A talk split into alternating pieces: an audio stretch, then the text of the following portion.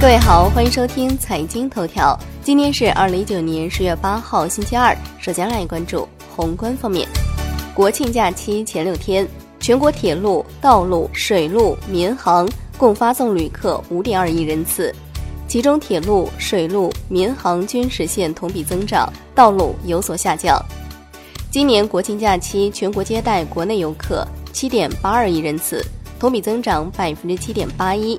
实现国内旅游收入六千四百九十七点一亿元，同比增长百分之八点四七。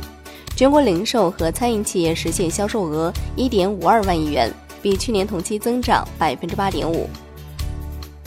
来关注国内股市，两家科创板上市公司披露上市发行安排及初步询价公告。海尔生物十月十六号申购，股票代码六八八幺三九；深联生物十月十六号申购。股票代码六八八零九八。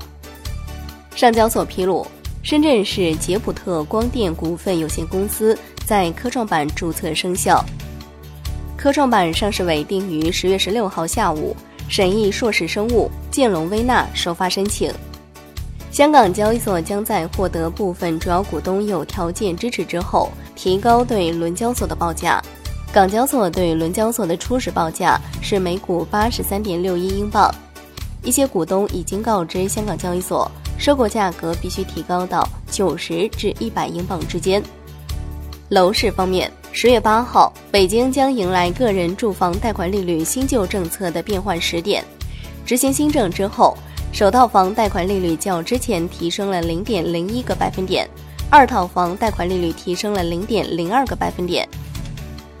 产业方面，据猫眼数据显示，截至昨天二十三点五十九分，国庆档影片《我和我的祖国》《中国机长》《攀登者》合计票房已达到五十亿元，较去年国庆档十九点零八亿元的总成绩同比增长百分之一百六十二。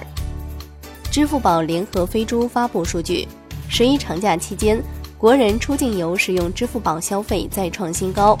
人均支付近两千五百元，同比增长百分之十四。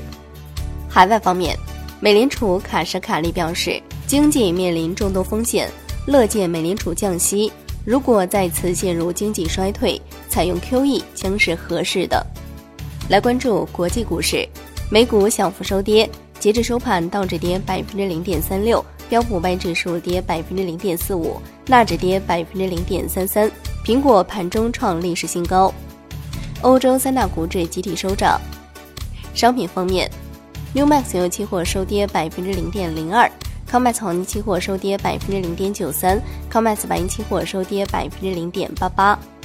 伦敦基本金属收盘涨跌不一，L 米七铜、L 米七铝、L 米七铅收涨，L 米七锌、L 米七镍和 L 米七锡收跌。